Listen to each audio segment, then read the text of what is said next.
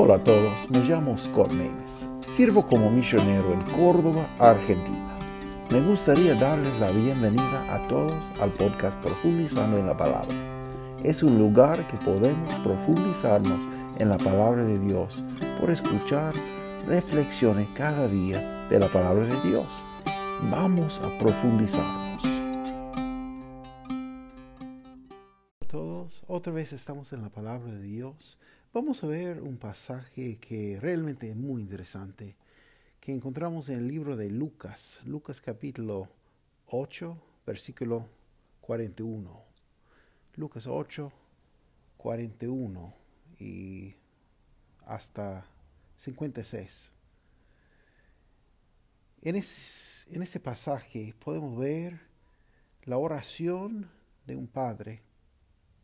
La oración de un padre que tenía una hija muy, pero muy enferma, a, punto de morir. El libro de Marcos dice en capítulo 5, podemos leer entre versículos 21 y 43 que dice la Reina Valera 60 que estaba agonizando, literalmente estaba al fin de su vida. Mateo también podemos ver capítulo 9, versículos 18 y 26. Cada uno, cada evangelio tiene más detalles que no incluye otro. Entonces es muy interesante. Pero lo que podemos ver es que ese hombre, dice versículo 41, entonces vino un varón llamado Jairo, que era principal de la sinagoga, y postrándose a los pies de Jesús, le rogaba entrase en su casa. Porque tenía una hija única, como de 12 años, que estaba muriendo. Lo que es interesante es que los verbos griegos son uh, forma imperativo. Este es que decir que estaba de acción continua, que estaba continuamente en el proceso de morir, está agonizando, como dice otro pasaje, como está pasando un momento horrible para, para la hija también para los padres, porque estaba sufriendo. Y todo estaba durando y él continuaba a pedir, a rogar. Y dice en Marcos que, rogaba mucho, le rogaba mucho.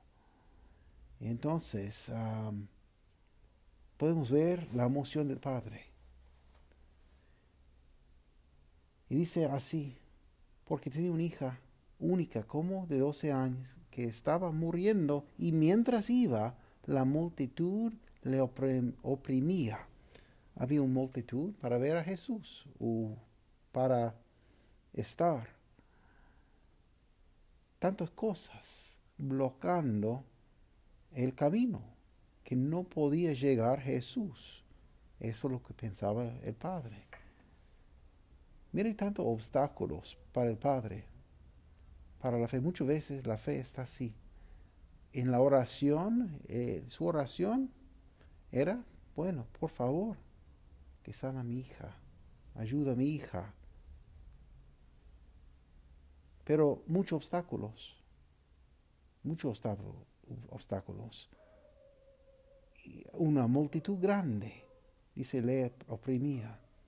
Y entre ese pasaje tenemos la cuenta de otra persona. Es interesante porque su hija tenía 12 años, pero también había una mujer que dice que padecía de flujo de sangre desde hacia 12 años. Todo el tiempo de vivía eh, esa chica, esa señora, sufrió. Oh, tanto sufrió. Mire que, dice que hacía 12, desde hace 12 años que había gastado en médicos todo cuanto tenía y por ninguno había podido ser curada. Ella tenía plata antes, pero ahora no tiene nada porque ha gastado todo en los médicos. Qué situación, qué desesperación. No sentía esperanza en eso, pero ella tenía una esperanza en Jesús. Y realmente podemos tener un segmento separado porque puedes decir como la oración de que no está hablada, como esa señora tenía una oración, tenía un pedido muy grande para ser curada de, de esa enfermedad, pero no había vocalizado, porque dice así, versículo 44, se le acercó por detrás y tocó el borde de su manto, y al instante se detuvo el flujo de su sangre. Entonces Jesús dijo, ¿quién es el que me ha tocado? Bueno, primero voy a decir para todos escuchar que Jesús ya sabía. Hay muchos versículos que hablan de la omnisciencia de, Dios y omnisciencia de Jesús. Porque, y podemos leer en el libro de Juan cómo Jesús sabía lo que es en el corazón del hombre. Pero esta pregunta es exactamente como la pregunta que le dio a Adán en el huerto de Edén. ¿Dónde estás tú? Una pregunta introspectiva, una pregunta que hace pensar, una, pregunta que demanda una respuesta. Y dice, negando todo, dijo Pedro y los que con él estaban, Maestro, la multitud te aprieta y oprime, y dices, ¿quién es él que me ha tocado? Pedro siempre tenía algo así, siempre hablaba en un momento así, ah, muchas veces sin pensar, pero así pasó. Bueno, pero Jesús le respondió, mire qué dice Jesús, pero Jesús dijo, a alguien me ha tocado, porque yo he conocido ha salido poder de mí. Bueno, quiero poder parar un momentito y, declarar que no es que Jesús es como la fuente de buenas, buena suerte o algo así. Hay mucha superstición en, bueno, en muchas partes de Latinoamérica y, y muchas partes del mundo. No, no, son, no es isolada ese, esa región, pero eh, realmente el hombre humano tenemos muchas supersticiones. Pensamos que si puedo tocar ese cosa o guardar mi casa voy a tener mejor suerte o algo así pero no vivimos por buscar suerte. Realmente la palabra suerte no, no uso en mi vocabulario porque la suerte no tiene nada que ver con la realidad. Porque ese mundo no es por casualidad, no es por suerte. Ese mundo está por Dios, por su voluntad y por su bendición. Bueno, sigamos. El versículo 47. Entonces, cuando la mujer vio que no había quedado oculta, vino temblando y postrándose a sus pies y le declaró delante de todo el pueblo por qué causa le había tocado y cómo al instante había sido sanada. Recuerda que todo eso es cuando ese papá está muy, pero muy apurado para que Jesús llegue a su casa antes que ah, muera su hija. Entonces, eh, yo voy a imaginar cómo es, ah, eh, cómo son los pensamientos de ese padre, el papá de, ese, de esa niña y, cómo está pensando. Porque yo sé cómo son la gente. Yo veo cada día muy impacientes. Si alguien está frente a otro, va a tocar la bocina, tantas veces está en auto. Si hay muchos autos en la carretera, bueno, va a tocar muchas veces la bocina si todo está bloqueado, pero no va a cambiar nada porque, bueno, va a librar cuando los autos están libres, entonces no, no cambia nada. La impaciencia, ¿verdad? Si alguien está en fila, bueno, miran con mal ojo a otra persona que, que viene. Tantas cosas, tantas cosas impacientes. Cada uno está buscando su, su propio bueno. Los que no conocen a Dios, es decir. Pero yo puedo imaginar ese hombre. Y él no dice nada. Es algo muy instructivo, pero él no dice nada. Pero espera. Él está esperando. Mucho. Y es interesante cómo explica en las, en las escrituras. Porque hay muchas palabras que marcan el pasado de tiempo. Es que eso duraba no es algo muy, muy rapidísimo que, bueno, vino Jesús y bueno, va, a mi casa y vino rápidamente y la sanó. No, es que todos los obstáculos estaban. Y ese, ese, esa mujer con enfermedad de 12 años apareció justo a ese momento, justo al momento que ese papá quiere Jesús en su casa. Yo entiendo y yo, yo vi en mi vida y vi de otra persona también que muchas veces la oportunidad de que Dios tiene para nosotros exactamente al momento que no deseamos, que tenemos otros planes, que tenemos otra cosa. Y mire cómo dice 49, sigue así, dice, estaba hablando a Ayun estaba hablando Ayun. Es, es quiere decir exactamente lo que, lo que se escribe así.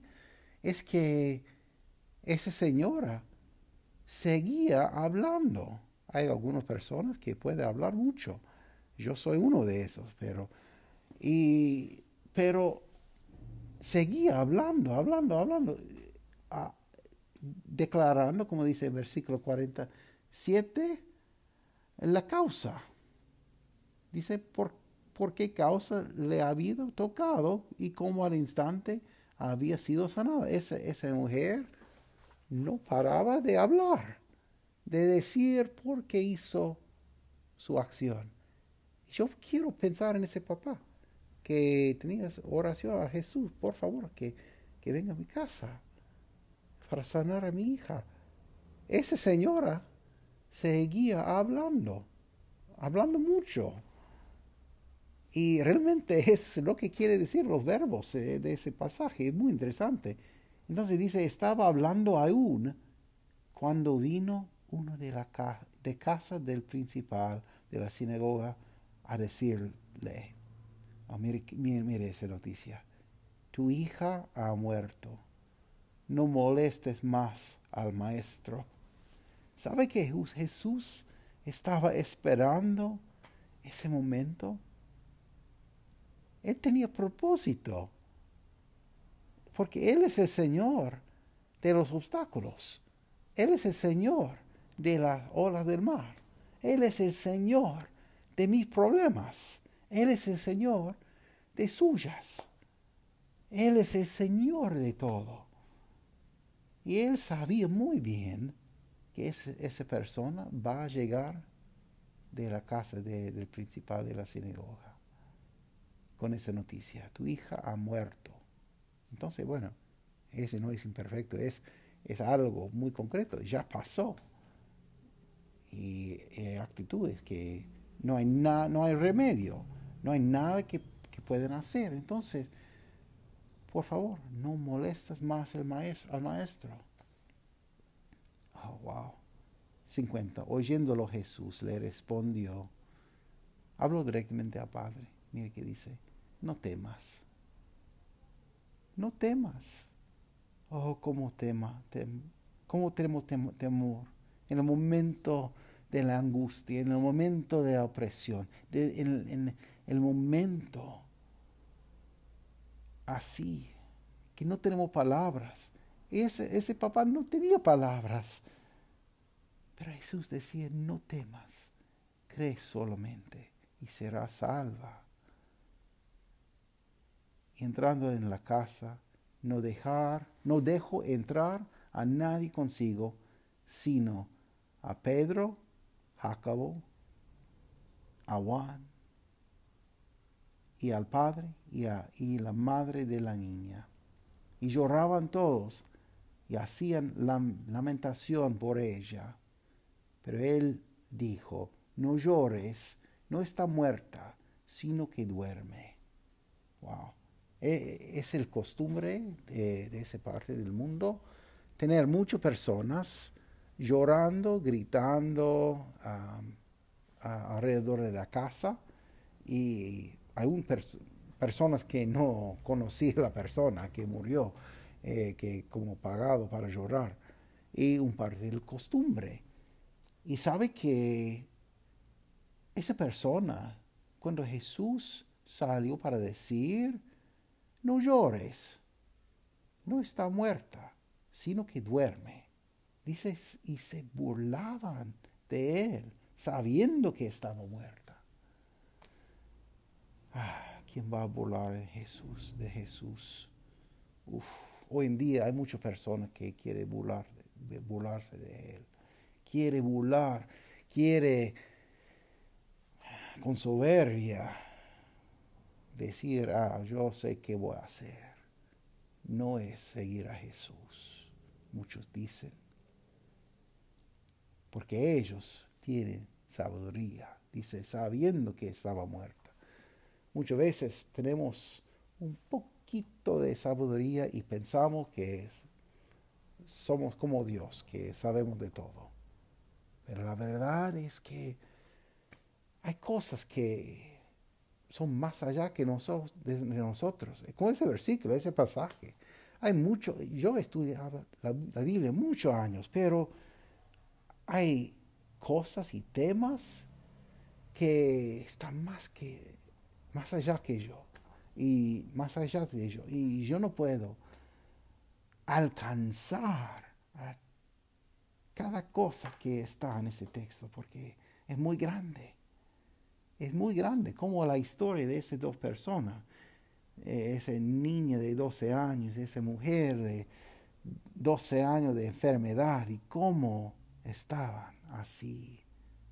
No puedo imaginar cómo Dios ha tejido sus vidas y cómo, cómo pasaban la ciudad. ¿Conocían uno a otro? No sabemos, no sabemos. Pero la verdad es que Jesús no tenía ni una sorpresa al momento de llegar para sanar la, la hija. Mire que dice 54.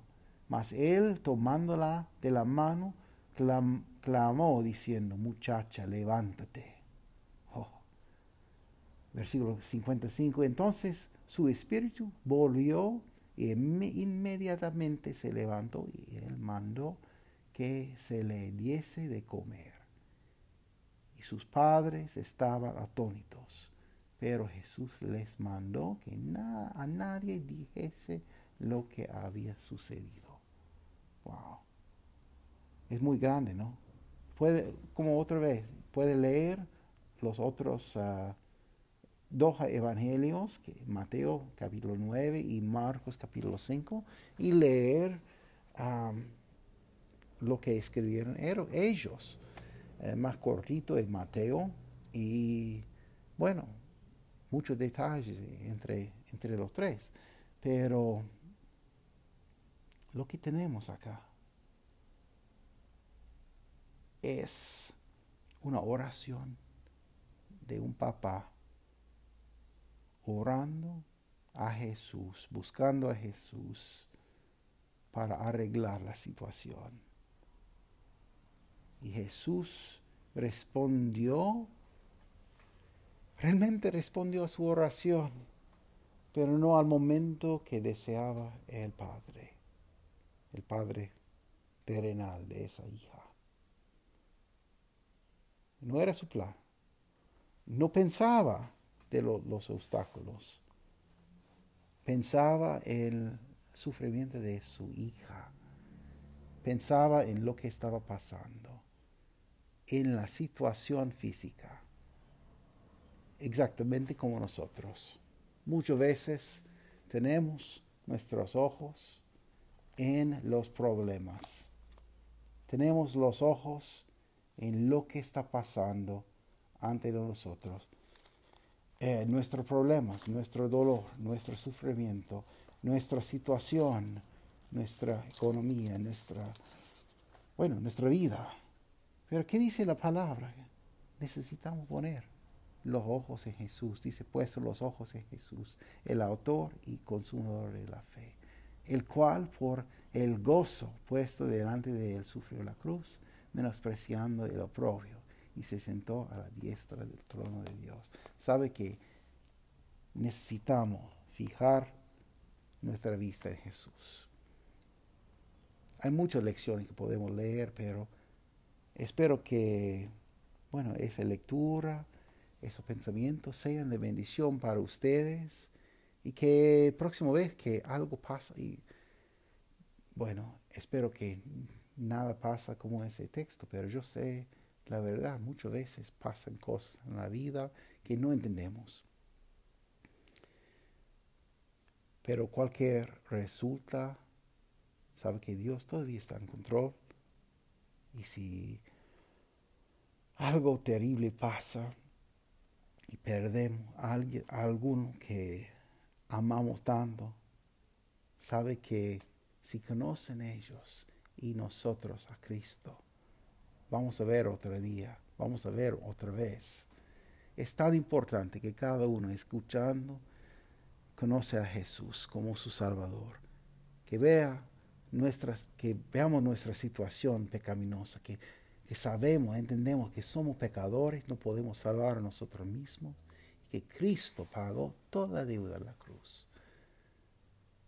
y que está listo para escucharnos, pedir, por favor, sálvame.